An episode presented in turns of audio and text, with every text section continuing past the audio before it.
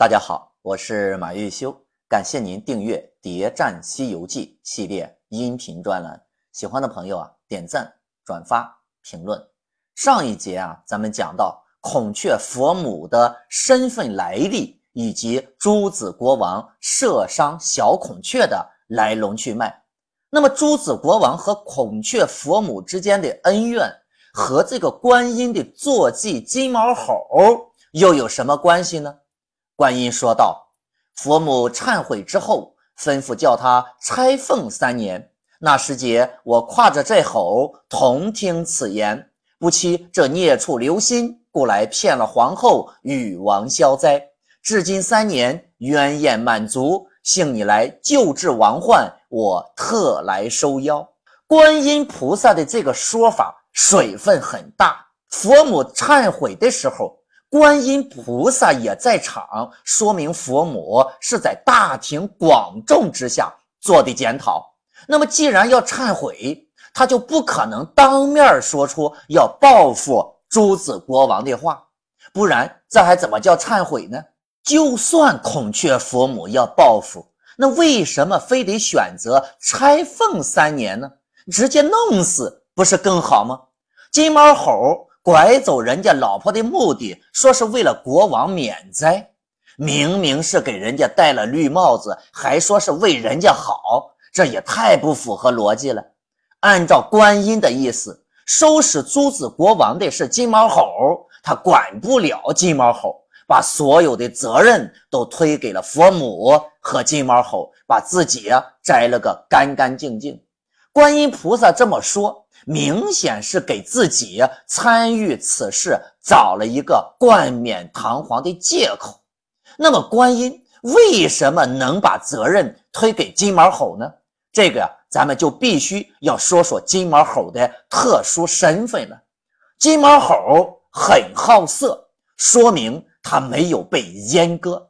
在西方坐骑普遍被阉割的情况下，他竟然安然无恙。说明他的身份很特殊。金毛猴身上有太上老君的宝贝紫金铃，这个铃铛呀，那可不同凡响。太清仙君道元身，八卦炉中九炼金，解救铃铛称至宝，老君留下到如今。金圣宫娘娘说，紫金铃就是三个金铃。将头一个晃一晃，有三百丈火光烧人；第二个晃一晃，有三百丈烟光熏人；第三个晃一晃，有三百丈黄沙迷人。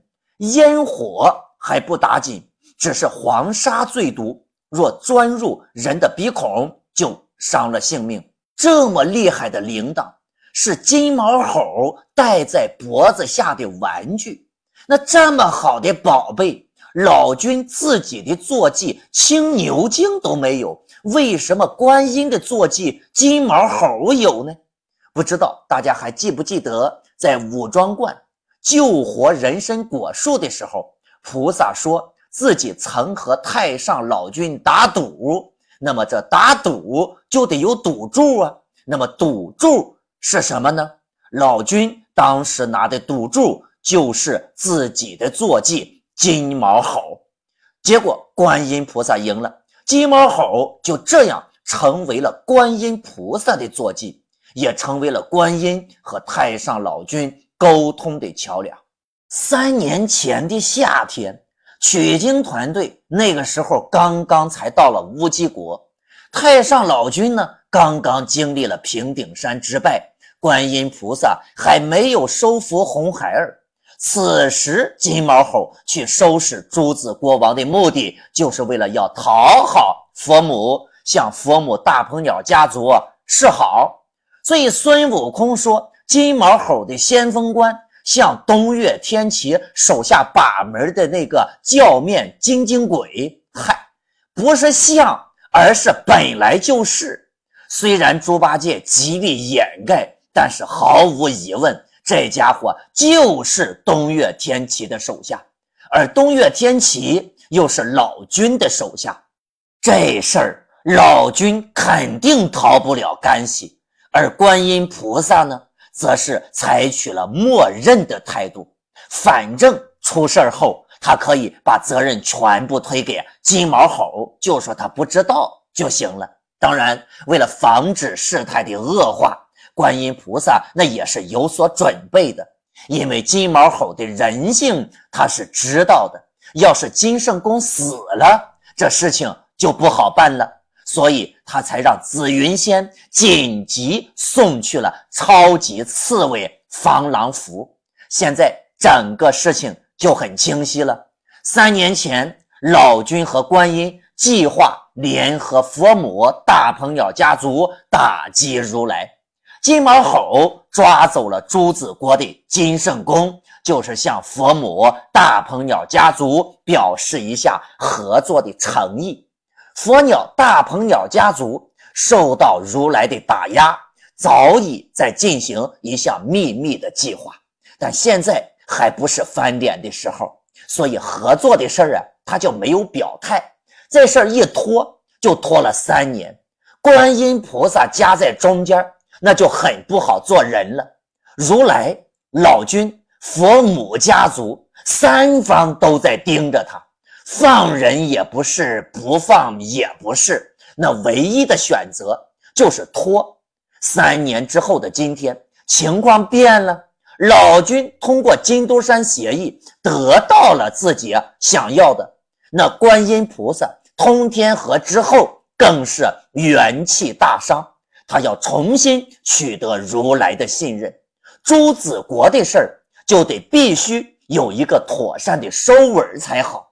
观音菩萨如果自己来撤走金毛猴，就意味着承认他是整个事儿的幕后主使了。所以还是取经团队来收尾是最好了。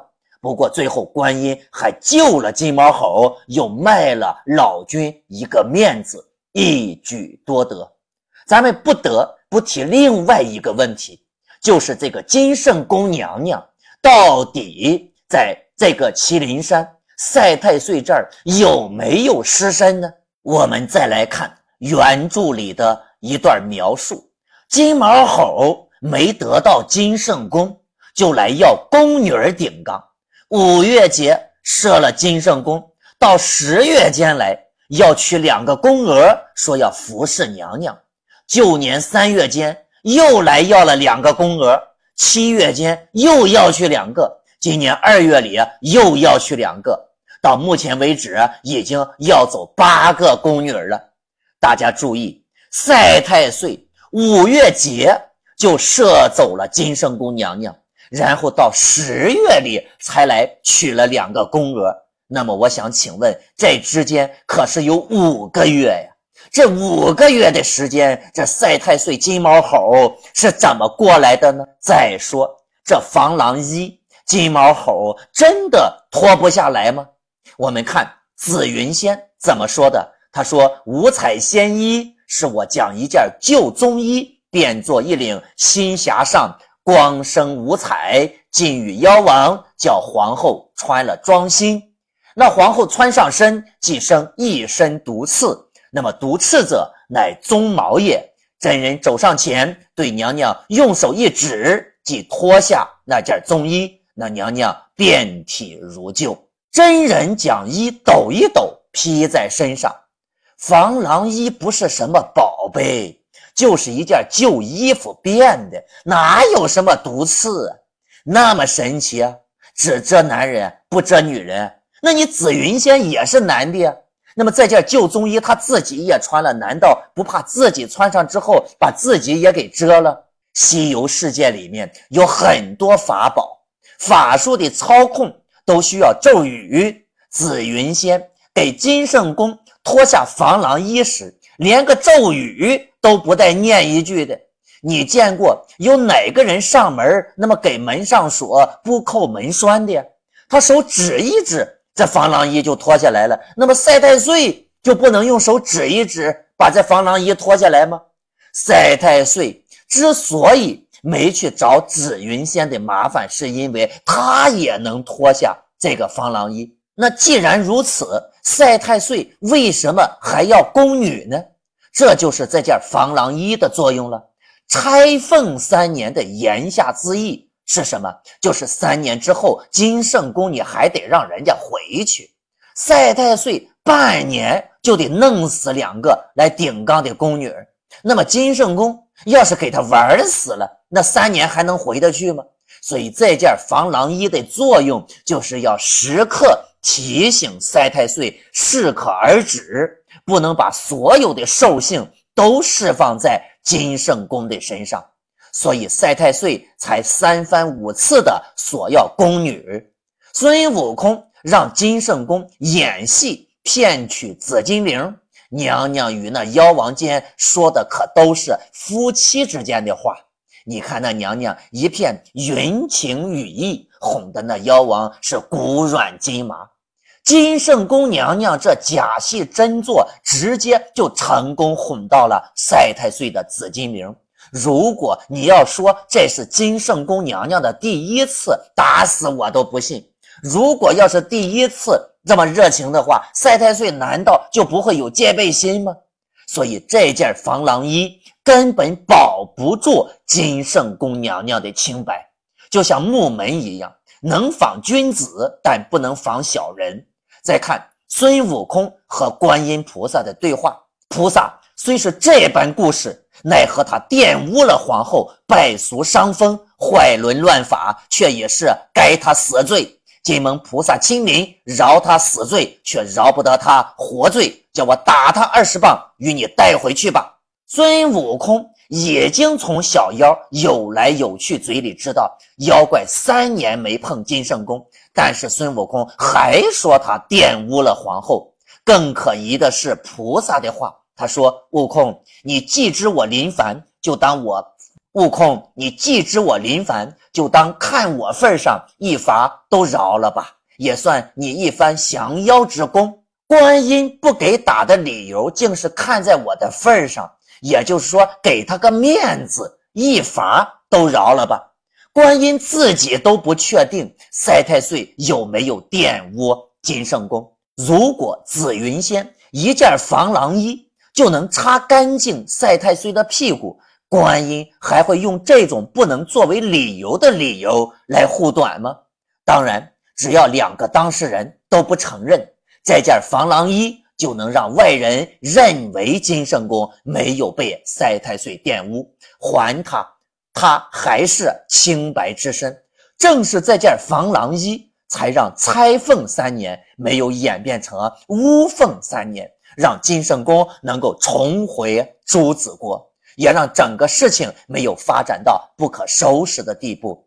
而防狼衣的主人紫云仙，大家瞧，他的名字。叫紫云仙，后文毗蓝婆就住在紫云山，这二者之间又是什么关系呢？这个呀，让我们到后面再讲。关注我，播放下一集，开始为您揭开七个蜘蛛精背后的秘密了。